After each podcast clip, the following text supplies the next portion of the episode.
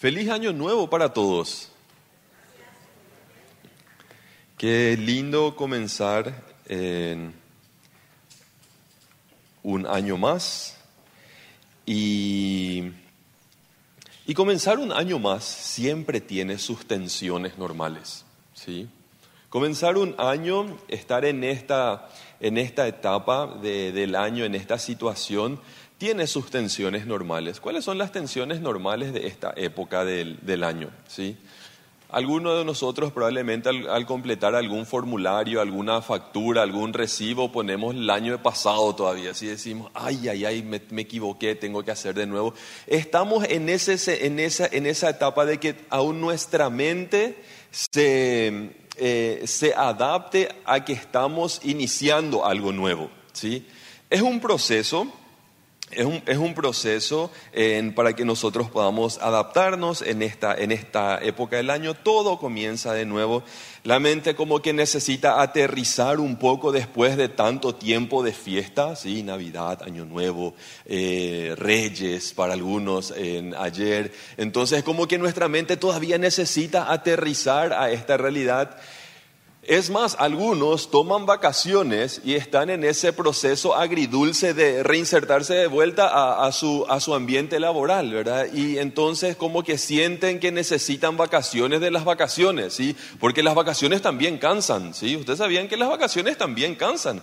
Por eso es bueno eh, no ir en actividades en las vacaciones hasta el último día de vacaciones, ¿sí? Por lo menos uno o dos días antes para poder aterrizar y volver al trabajo, porque las vacaciones es un estrés positivo, pero al fin y al cabo sigue siendo estrés, ¿verdad? Entonces muchos de nosotros estamos en esa etapa, en, esa situación, en, este tiempo. pero dentro de todo eso es un momento perfecto para que nosotros podamos trabajar en en, proyectarnos. Es un momento perfecto para que nosotros podamos trabajar en ser personas sumamente intencionales, porque recibimos como una hoja en blanco para poder escribir nuestras metas, nuestros objetivos eh, de lo que queremos o lo que nosotros planificamos que puede llegar a ser nuestro año. ¿sí? ¿Y qué podemos hacer en eso? podemos llenar, en primer lugar, con aquellas cuestiones que habíamos desplazado de nuestra lista de prioridad del año pasado y rever si en realidad necesitamos asumirlas de nuevo y poder eh, continuar con aquello que dejamos y, trabajar en eso. Dejar, dejar atrás lo que no nos sirve, dejar atrás lo que nos estaba perturbando, eh, dejar atrás eh, lo que, lo que era una carga y podemos iniciar de nuevo porque es una, una nueva oportunidad. Hay una, hay una poesía que a mí me encanta, que ustedes se dieron cuenta, no sé si a ustedes les pasa, a mí me pasa muy seguido, em, que en la mente se les queda grabado cosas que ustedes no entienden siquiera por qué sigue grabado en su mente. ¿sí? Yo, yo, yo tengo esto ocupando espacio en mi mente desde la primaria. ¿sí? Pero siempre que comienza el año yo me acuerdo de esta poesía que yo tenía que recitar en la primaria alguna vez. Y dice, empieza el año Señor y todo empieza de nuevo. Dame la gracia de amar hasta lo más pequeño. Empieza el año Señor y yo quisiera ser nuevo, como la flor y la aurora, para entretejer mis sueños. Sueños de paz y alegría, sueños de sueños de ensueños, donde se queme lo endeble y solo quede lo eterno. 365 son los días de mi anhelo. Dame la rueda de amar para rodar este tiempo. Eh, esa, esa, poesía siempre me acompaña, es una poesía de César Alonso de Eras, un sacerdote católico, en que a mí siempre me acompaña en, en, la mente porque, porque, representa mucho lo que, lo que significa empezar el año. ¿sí? Dejar aquello endeble, dejar aquello que no sirve y, y, abrazar aquello que en realidad es valioso para nosotros, para nuestra familia, para nuestra vida espiritual y que se queme lo endeble, ¿sí? Yo quiero eh, mostrar un poquito por medio, de, por medio de, un, eh, de un personaje bíblico. Yo no estoy hablando de que él empezó el año así, yo no sé en qué época de su año sucedió esto, pero creo que su ejemplo nos ayuda muchísimo para poder proyectarnos en, en un año nuevo. Muchos de nosotros eh, muchas veces en esta época piensa o siente que está comenzando el año con un pie izquierdo y otros dicen, no, yo estoy comenzando con un pie derecho, súper bien. Y otros sienten, no, yo estoy comenzando con dos pies izquierdos este año, ¿verdad? Esta era la situación que le tocó vivir a nuestro prójimo de la historia bíblica de la que vamos a compartir.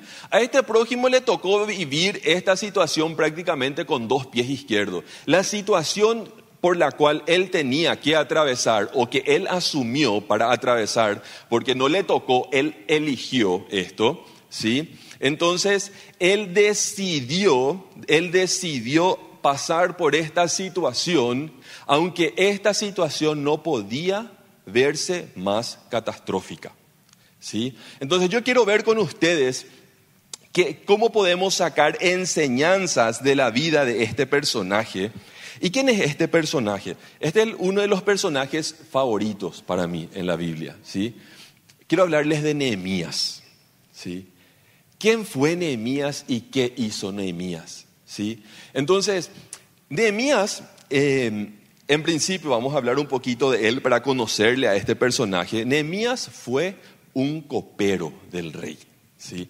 Nemías fue el copero del rey y por lo que dice la palabra de Dios, ¿verdad? Por lo que dice la palabra en sí, copero, ya nos enteramos, ya, ya tenemos una idea de lo que significa ser copero, aquel que sostiene la copa del rey. ¿Sí? Nemías era el tipo de mayor confianza del rey. Una de las personas que estaban en el círculo de mayor confianza del rey, estamos hablando del rey Artajerjes, que era rey de Persia y su palacio estaba en la ciudad de Susa.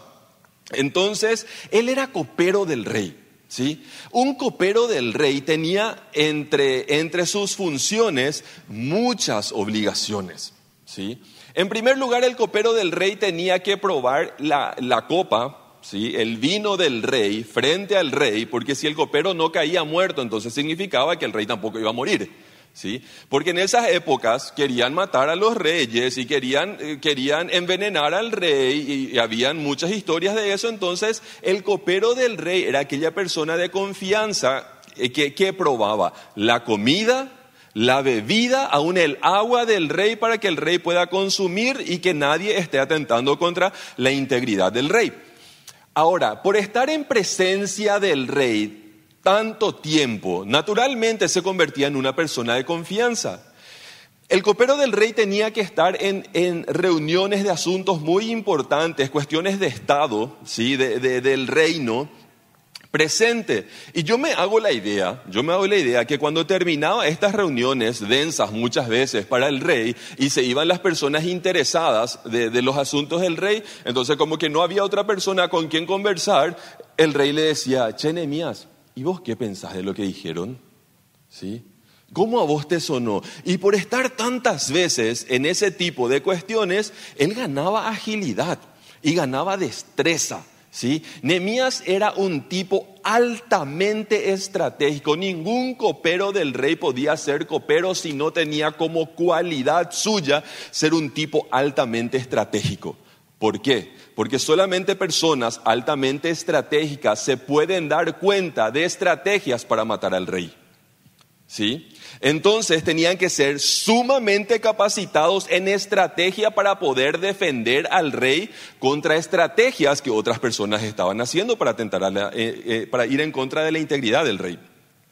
Entonces, esto era el personaje del que yo quiero hablar, ¿sí? Un tipo brillante, un tipo sumamente inteligente, un tipo con una vida espiritual completamente activa.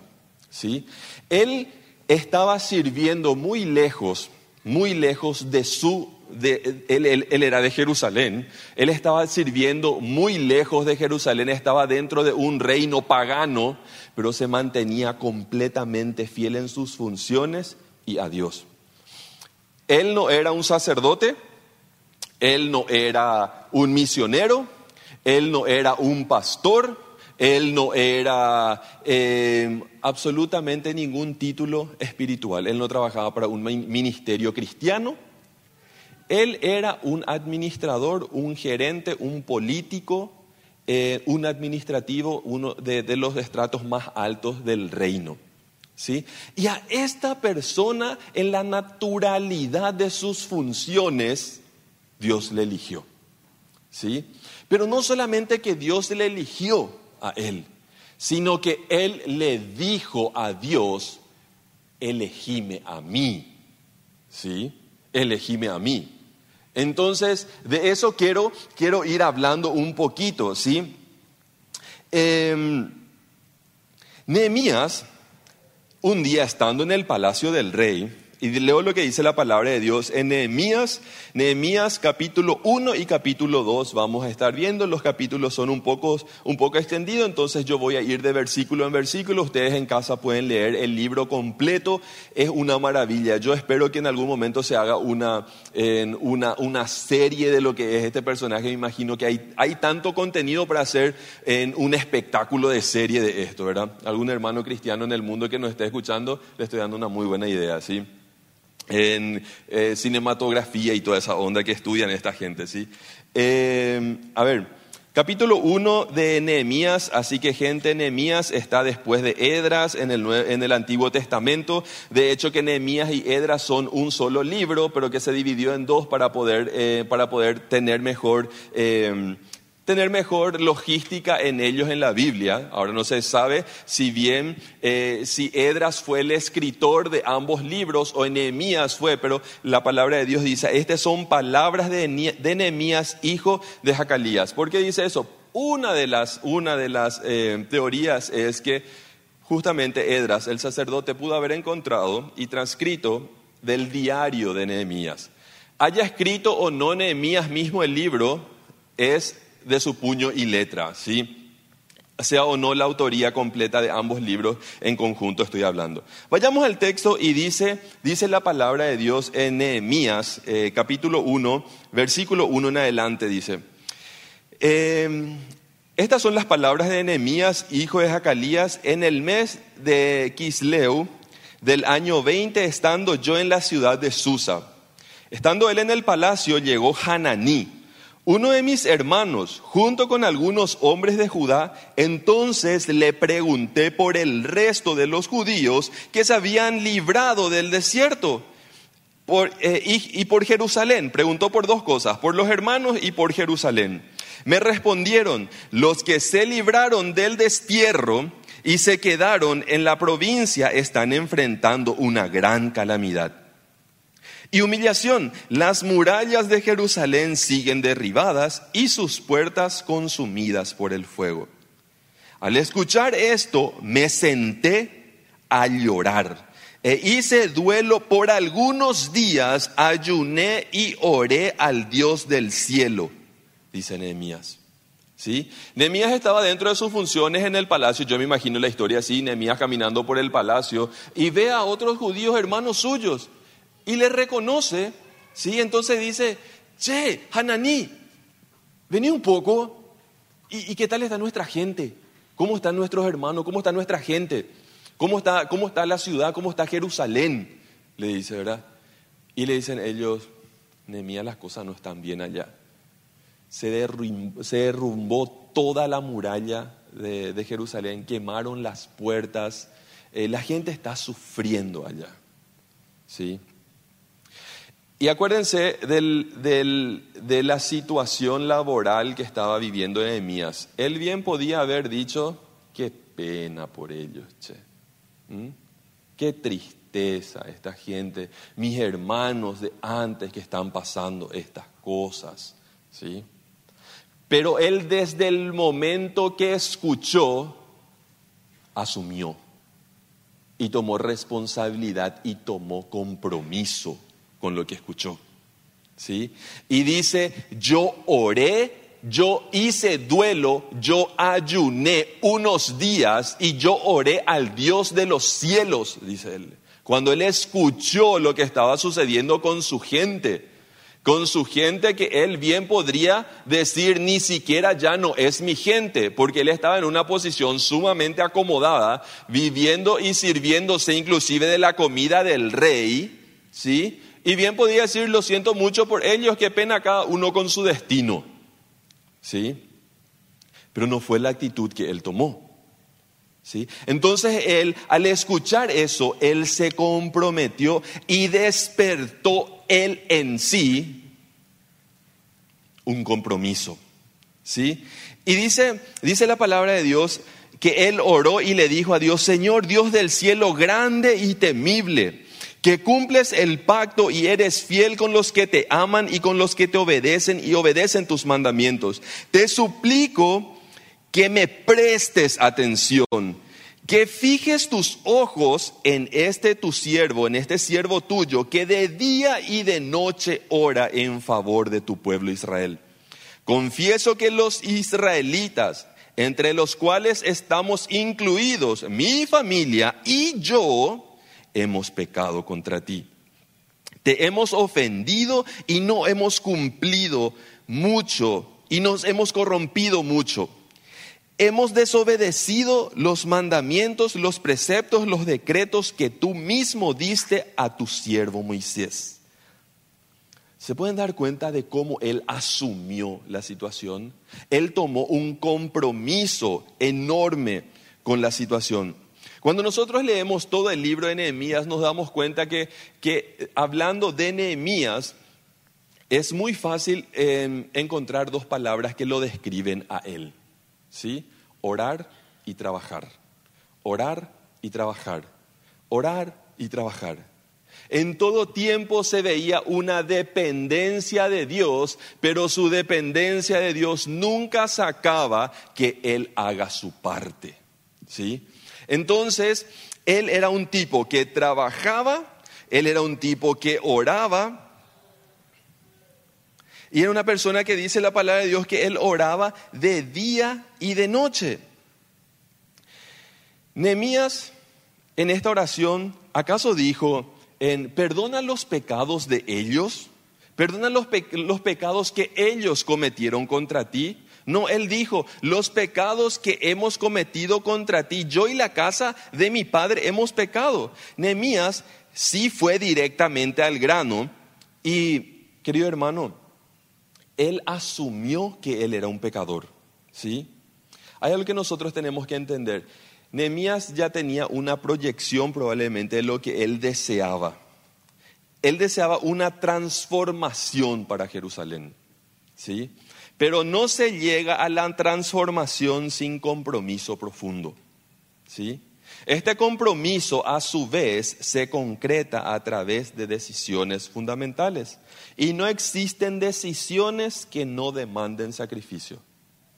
Si nosotros queremos transformación en nuestra vida, esto demanda compromiso. Y no existe compromiso que no demande sacrificio. Y a Nehemías le pesaba porque él entendía perfectamente, me voy a sacrificar, va, va a demandar muchísimo compromiso, el compromiso naturalmente demanda sacrificio, pero si me sacrifico, me comprometo, va a haber transformación. Y él creía en eso. ¿Sí? Entonces él asumió el compromiso y, el sacrificio que implicaba el plan que él tenía en mente. Saben, hermanos, yo muchas veces escucho personas decir, no sé por qué a mí no me pesa como a otras personas hacer tal o cual cosa. ¿Sabe qué, pastor? Me dicen, en, yo le veo lo a fulano y él parece que se enciende luego para hacer algo. Y a mí no me, no me nace eso, me dicen. A mí naturalmente no me viene, porque yo le veo a, a fulano como él o como ella hace con mucho gusto esas cosas para Dios o para el prójimo, para la iglesia, para, para su familia, para lo que sea. ¿sí? Y, y se encienden, parece, en eso. Mi pregunta es la siguiente. El hecho de darte cuenta de lo que hay que hacer y el hecho de darte cuenta de que no se enciende en vos o en mí aquello que se enciende naturalmente en otra persona, ¿no es motivo suficiente para hacerlo? ¿Sí? ¿Se entiende lo que estoy diciendo? Porque hay personas que piensan que el compromiso viene como una lluvia sobre, sobre, sobre nosotros y viene como una inundación del poder de Dios. ¿sí? No, el compromiso viene con, con el primer paso del compromiso es darse cuenta. ¿Sí? El primer paso del compromiso es darse cuenta. Y aquella persona que se da cuenta tiene el primer paso hecho hacia el compromiso. Hermano, qué, hermanos y hermanas, qué enorme virtud en la vida el darse cuenta. Qué enorme virtud en la vida el darse cuenta. Algunos le llaman sentido común cuando en realidad es el sentido más extraño que existe. ¿Sí? Algunos le llaman en guaraní el reshakwa, el que sabe ver. ¿Sí? Aquella persona reshakwa, aquella persona que se te adelanta antes que otra, es la persona que sabe ver, se dice en guaraní. ¿Sí? Qué importante es el saber ver, el darse cuenta. ¿Sí? Aquellas personas comprometidas en cualquier situación, en cualquier área de su vida, son personas, son personas que se dan cuenta.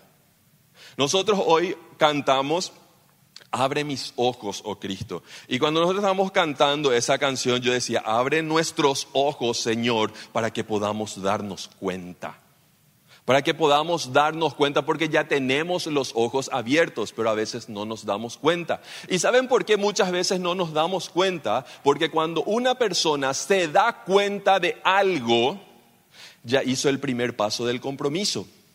Pero sabe perfectamente que el segundo paso después de darse cuenta es sacrificio. Y ahí ya no pega más, ahí ya no da más gusto. ¿Sí? ahí ya es incómodo. Ahí ya, mm, ¿para qué luego yo me doy cuenta de esto? Hay personas que reniegan de darse cuenta de lo que otra persona necesita inclusive. ¿Para qué pico yo me doy cuenta yo otra vez de esto? ¿Mm? Porque saben que el siguiente paso, el siguiente paso de darse cuenta, el siguiente paso de darse cuenta es un sacrificio dejar lo que yo tengo que dejar y hacer lo que la persona necesita o aquello, o, sea lo que sea. Darse cuenta, puedes poner en tu lista de oración, mi hermano, en tu año, Señor, ayúdame a darme cuenta de todo, de todo. En todas las áreas de tu vida, que el Señor agudice tus ojos espirituales para darte cuenta de todo. Porque al darse cuenta empieza el compromiso.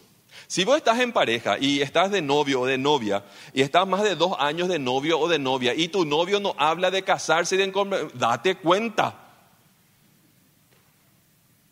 Date cuenta. Si ya estás hace dos años de novia o de novio y no habla de compromiso, él ya pilló que querés casarte. Ya se dio cuenta, pero no quiere dar el segundo paso porque el segundo paso le lleva al compromiso y sabe que hay sacrificio y no quiere dar. Entonces date cuenta en todas las áreas de tu vida, en lo laboral, en lo personal, en lo... Sí. Y lo asumió, se dio cuenta, lo asumió, se sacrificó y tenía un plan. Y su primer plan, entonces, mi primer punto es darte cuenta. ¿Sí? Mi segundo punto es la dependencia de Dios.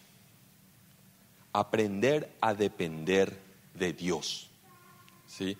Porque nosotros podemos darnos cuenta de mucho pero estar muy lejos de la voluntad de Dios. Hay personas que naturalmente son muy sensibles y que pueden darse cuenta de mucho y mucho más de lo que creen, ¿verdad? Yo siempre cuando estoy hablando con personas, cuando hablo con personas en, consejería y hay personas que se dan cuenta de muchas cosas, normalmente yo ya abro una carpeta de una persona, ser paz.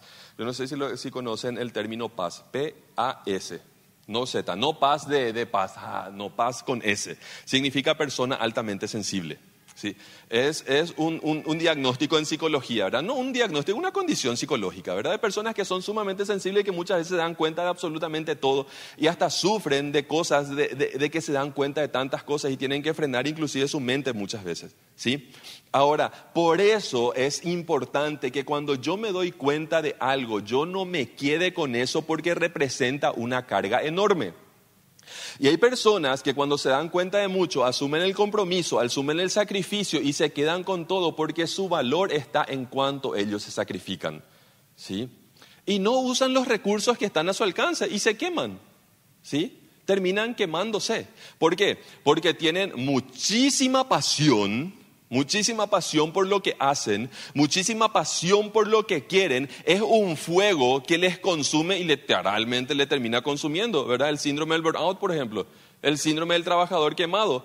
Tanta pasión, tanto fuego que el fuego le quema a uno, ¿sí? Por eso es que se llaman el síndrome del trabajador quemado.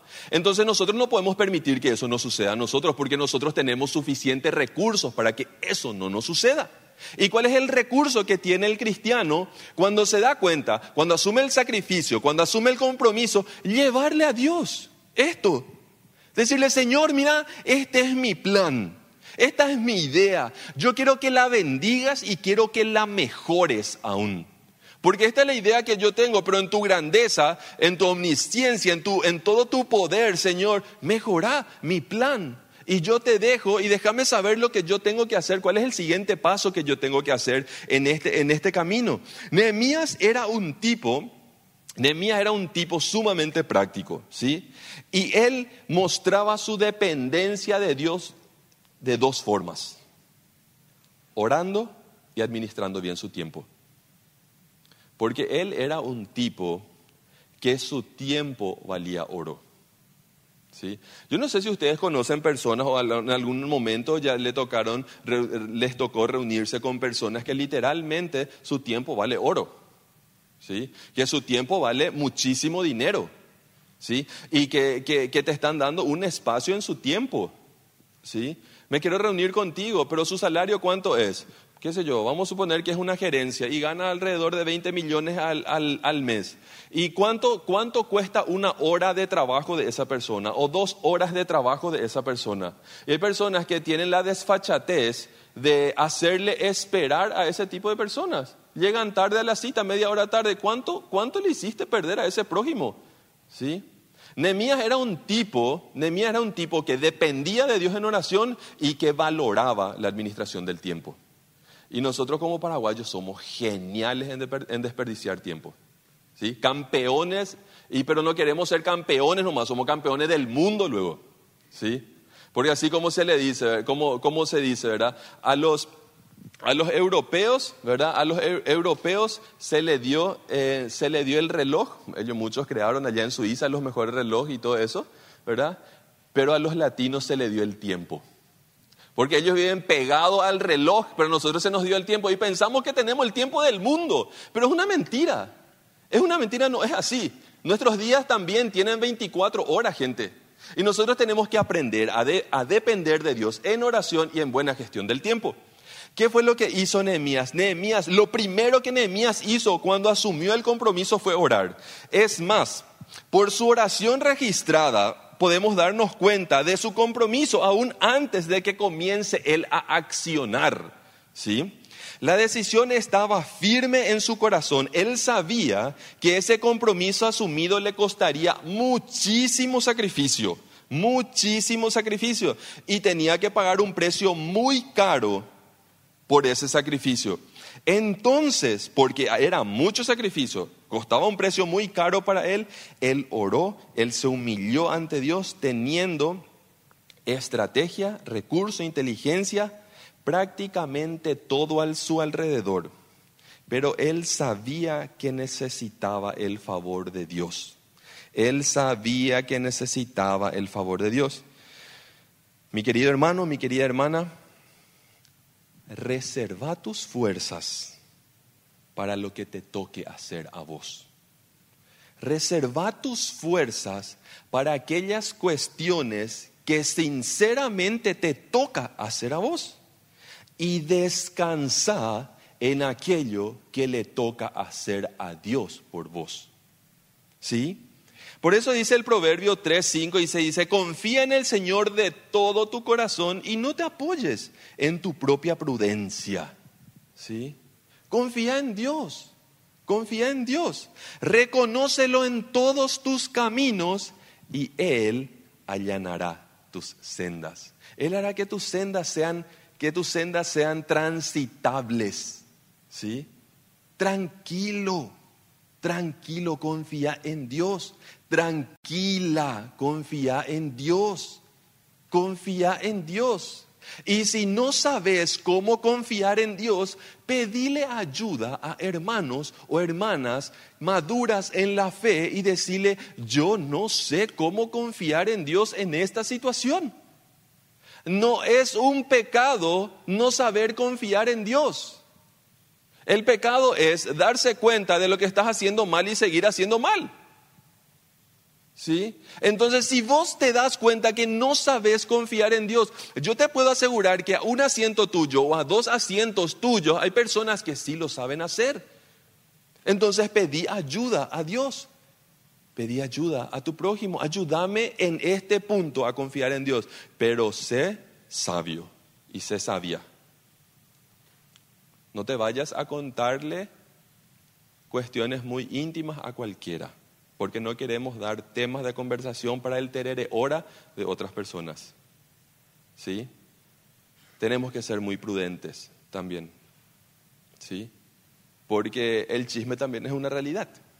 Y nosotros tenemos que ser muy sabios de, con quién compartir nuestras cuestiones eh, personales. Ahora no te, quiero, no te quiero pinchar el globo y decir no confíes en nadie otra vez. No, solamente te estoy diciendo que seas prudente, que seas astuto, como dijo Kerstin eh, cuando contó justamente el testimonio. ¿sí?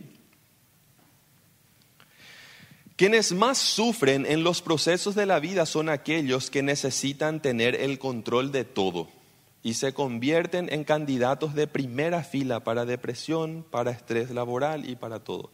Quienes más sufren en esta vida son aquellas personas que no saben soltar el control, que necesitan tener el control de todo en la vida. ¿sí? Esas personas tienen un sufrimiento asegurado. ¿sí? Entonces, Nehemías tenía estrategia, inteligencia, tenía destreza, pero él no necesitaba tener el control porque él sabía que Dios podía tener el control y que el control en las manos de Dios era más sano, más saludable y más inteligente que el control en sus propias manos. ¿Sí? Entonces nosotros tenemos que aprender a soltar el control. Decirle a Paul que está a tu lado, solta el control. Solta el control.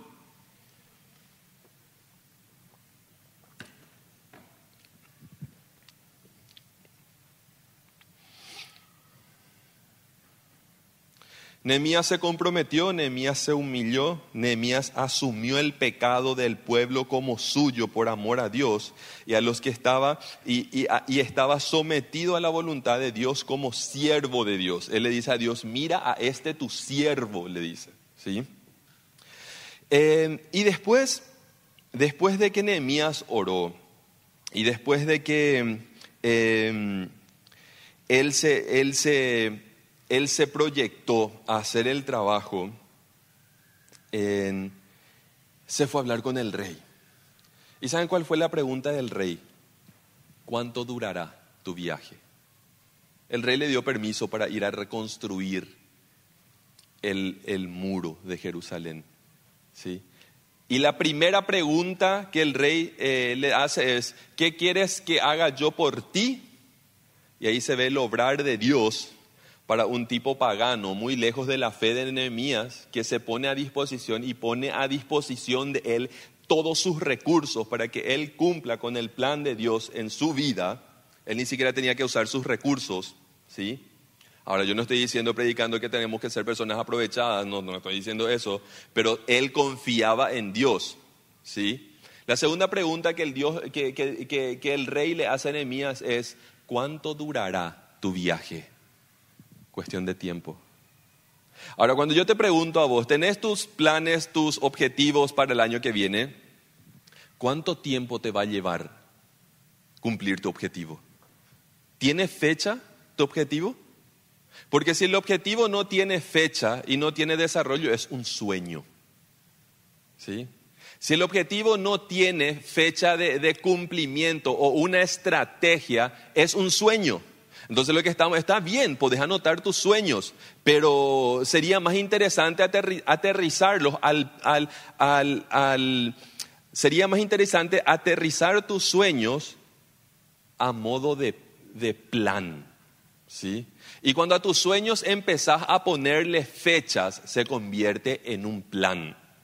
¿sí? Porque entonces podéis ir trabajando de manera desmenuzada en todo eso. ¿Sí? Y Nehemías pudo responder eso. Le respondió al, al, rey cuánto y qué necesitaba. Y es increíble, y es increíble cómo, cómo él pudo em, obrar en ese sentido. Te pregunto, tus objetivos de vida en lo espiritual, en lo familiar, en lo financiero, en lo laboral, en lo que sea, ¿tiene fecha?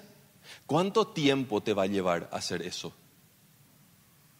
¿Cuánto tiempo de tu vida? ¿Cuánto tiempo de tu vida?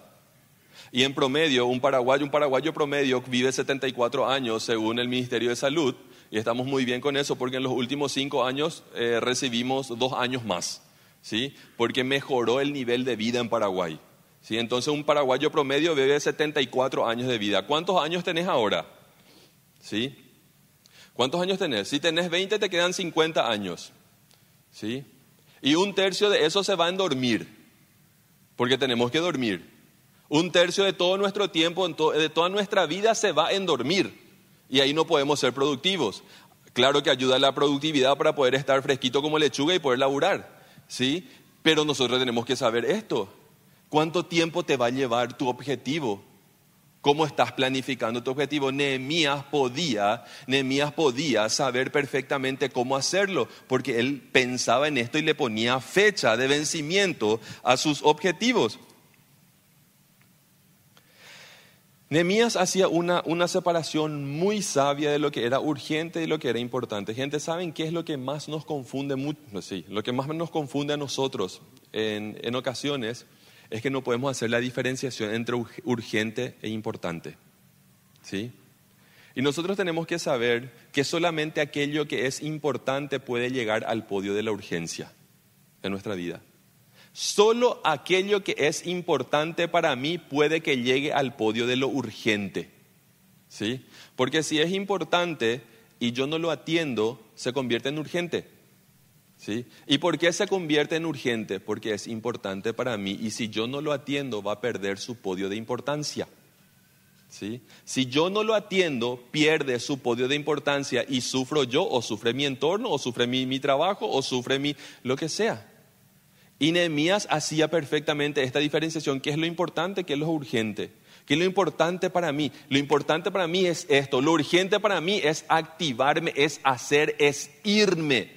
Y saben, él se fue, él se fue, y dice la palabra de Dios que él, en, salto al versículo 2 para demostrarle esto, dice, él se hizo el viaje, hizo el viaje, y en el capítulo 2, 11 dice, tres días después de haber llegado a, a Jerusalén, el versículo 11, tres días después de haber llegado a Jerusalén. Y yo me pregunto, ¿para qué está eso ahí? ¿A quién le importa cuántos días después él empezó a... Tres días después de llegar a Jerusalén, él empezó a, analizar la situación real de las murallas. ¿Sí? Salió de noche para que nadie le pille a mirar qué tan catastrófica estaba la situación. Gente, Nehemías hizo un viaje de más de mil kilómetros más de 1.500 kilómetros. Aproximadamente 1.800 kilómetros fue lo que le llevó viajar de Susa a Jerusalén. ¿Sí? Y ahí no, no se iban en colectivo, mucho menos en avión y todo eso. Se iban a caballito, se iban a camellito y lo que sea. Y el camellito tenía que descansar y el caballito también se cansaba más rápido que el camellito. Entonces, inclusive era una tensión lo llevar caballo y camello porque uno se cansa más rápido que el otro, el otro necesita más agua que el otro. Entonces, era una tensión enorme viajar como 1800 kilómetros. A él no le llevó un día ni dos días, es literalmente como viajar en caballo de acá a la playa, a Camboriú. Esa distancia un poquito más también. ¿sí? Esa, esa distancia más o menos fue la que a él le llevó en viajar. ¿sí? En caballito y en camellito. ¿sí? Yo te pregunto, ¿habrá sido interesante su viaje? ¿Qué te parece? Yo creo que él tenía mil y una para contar de su viaje. Imagínense, en 1800 kilómetros, sí o sí, tenés algo interesante que contar. Pero ¿qué cuenta él de su viaje? Tres días después de haber llegado yo me voy a analizar. Él no pierde tiempo en cosas porque eso no era lo importante en su objetivo. Él se salta 1800 kilómetros de registro para contar lo importante porque estaba enfocado. A esto yo vine, no a contarte cómo te fue, cómo me fue en mi viaje. ¿Sí? Porque a esto yo vine. ¿Sí? Yo quiero nomás que miremos el enfoque increíble, porque ese tipo donde ponía el ojo ponía la bala. ¿Sí? El enfoque increíble que él tenía para cumplir con sus objetivos. Y mi tercer punto es la oportunidad y la acción, ¿sí? La distancia exacta, así como yo le estoy diciendo, era alrededor de, mil, de 1800 kilómetros en línea recta. ¿Sí? En línea recta. Ellos tuvieron que bordear muchas cosas, pero en línea recta. No, no, no nos equivocamos si decimos 1800 kilómetros también. Es importante destacar que viajar en la antigüedad no era tan rápido como hoy. Y yo quiero hacerte una pregunta, mi hermano. ¿A cuántos kilómetros de distancia ves tu objetivo? De tu vida? ¿Qué tan lejos estás viendo tu objetivo de vida? ¿Sí? Yo me pongo a pensar, cuando Nehemías asumió este compromiso, dijo, yo estoy trabajando en esto, yo no sé si el rey me va a dar permiso. ¿Sí? Nehemías pasó una y mil cosas. ¿Saben, gente? Cuando, cuando una persona podía ingresar a, la presencia del rey, había habían algunas condiciones. Y dos de esas condiciones para presentarse en la presencia del rey, para entrar a la presencia del rey, era que nunca una persona podía entrar de luto y no podía entrar triste a la presencia del rey. Porque se consideraba una falta de respeto enorme a la grandeza del rey que yo, con mi problemita pilaí, ¿verdad? Así asumían, me presente a la grandeza del rey. Entonces, deja tu problema afuera, deja tu esto, aquello. Por eso, por eso, imagínense, yo quiero que vean gente conmigo, esto, visualicen esto conmigo. Era, era una falta, una desfachatez enorme presentarse triste ante el rey. Y era tan grande la falta que una persona que se presentaba triste a la presencia del rey era digno de que se le corte la cabeza. ¿Sí? Literalmente podía recibir la pena de muerte por presentarse triste ante el rey, porque era una ofensa a su grandeza. Ahí es cuando los versículos de la Biblia toman sentido para nosotros, cuando leemos en hebreo, entren pues confiadamente al trono de la gracia para recibir el oportuno socorro. No me importa cómo vengas, no me importa que vengas con tristeza. A este trono sí podés venir triste para recibir el socorro. No tenés que dejar afuera tu tristeza, no tenés que dejar afuera tu vergüenza, no tenés que dejar afuera tu, tu luto. Podés venir con tu luto puedes venir con tu tristeza, puedes venir con tu dolor para recibir el oportuno socorro que tengo preparado para vos, porque nuestro rey es un rey bueno. ¿Sí? Y podemos ver la diferencia de tener este rey que nosotros tenemos. ¿Y qué dice la palabra de Dios?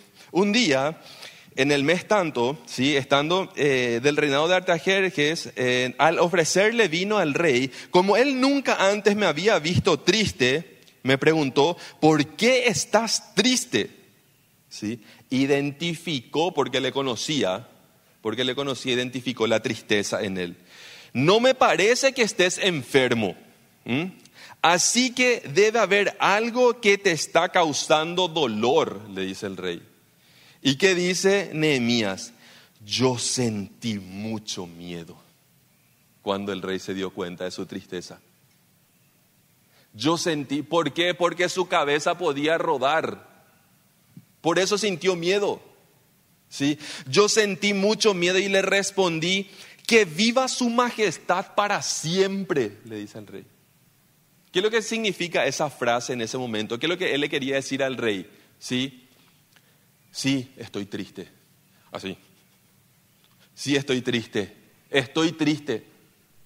Pero por más triste que yo esté, yo voy a hacer todo lo que demanda mi cargo, mis funciones, para que viva su, majestad siempre. Aunque yo esté triste, yo no me desenfoco. que viva su majestad por siempre. Sí estoy triste. Esa fue su respuesta. Aunque te des cuenta de mi dolor, de mi tristeza, yo no voy a dejar de hacer lo que me toca hacer. Eso fue lo que le respondió cuando leemos que viva su majestad para siempre. ¿Sí? Sí, su majestad, sí, su majestad, estoy triste, pero que viva su majestad para siempre. Yo voy a hacer todo por seguir, guardándote las espaldas, probando tu vinito, probando tu comida, eh, desarticulando en flechas en tu contra y todo lo demás. ¿Sí? Él estaba enfocado, gente. Él estaba enfocadísimo.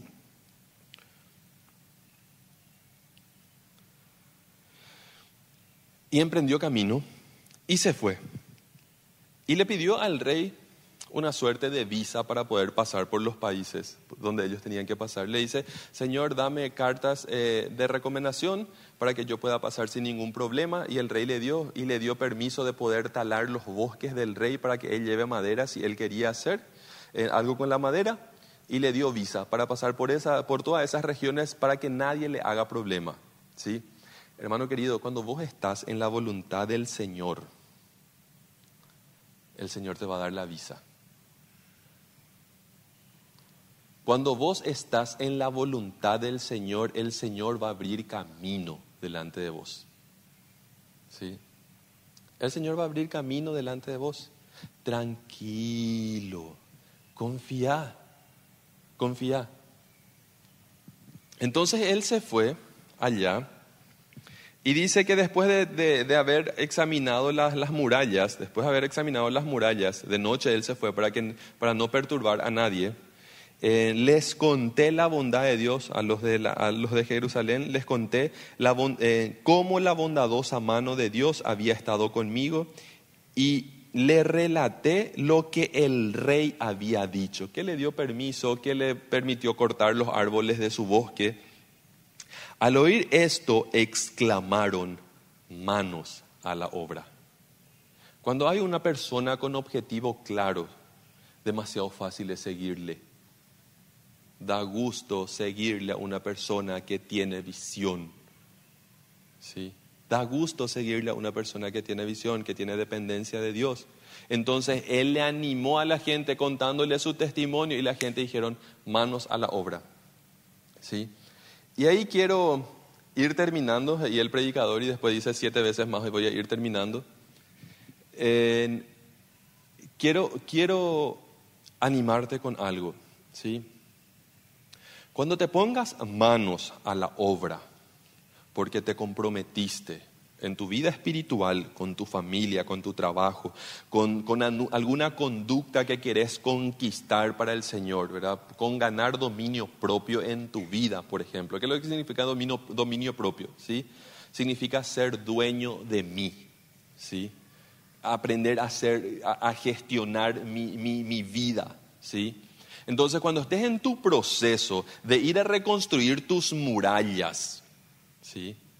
De ir a reconstruir tus murallas, así como lo hizo Nehemías, te pongo la firma donde quieras que vas a encontrar oposición. Y te lo aviso desde el principio, porque es natural que suceda, y no porque te lo desee, sino que a todos nos pasa. En el momento que te pongas manos a la obra para reconstruir tus murallas, vas a encontrar oposición. ¿Qué es lo que dice la palabra de Dios? Dice,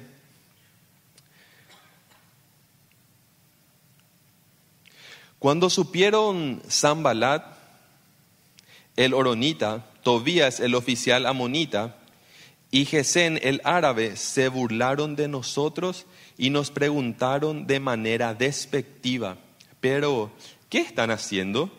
¿Acaso pretenden rebelarse contra el rey?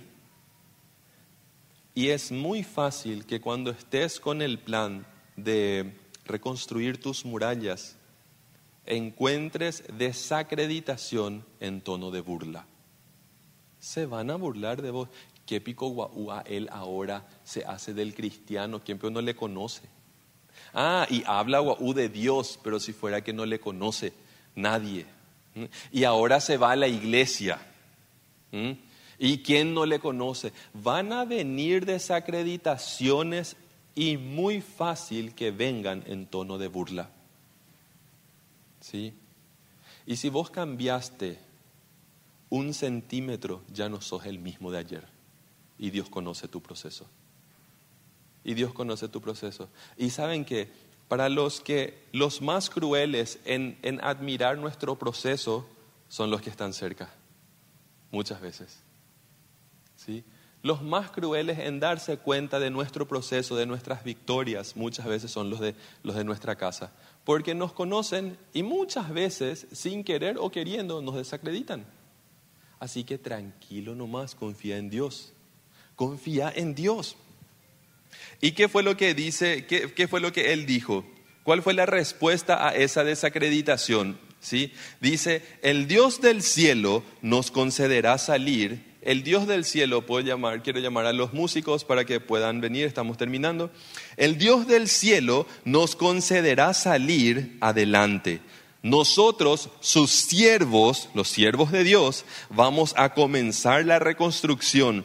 Ustedes no tienen arte ni parte en este, en este asunto, fue lo que Nehemías dijo.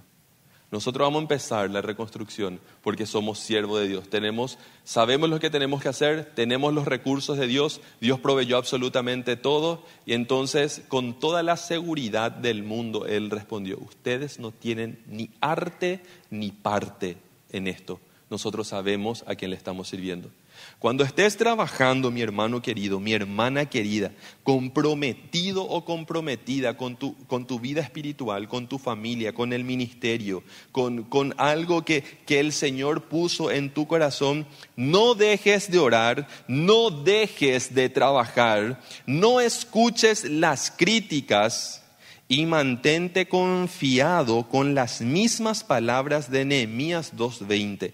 El Dios de los cielos nos concederá salir adelante. Ustedes no tienen ni arte ni parte. Que Dios te conceda salir adelante y reconstruir tus murallas en el nombre de Jesús.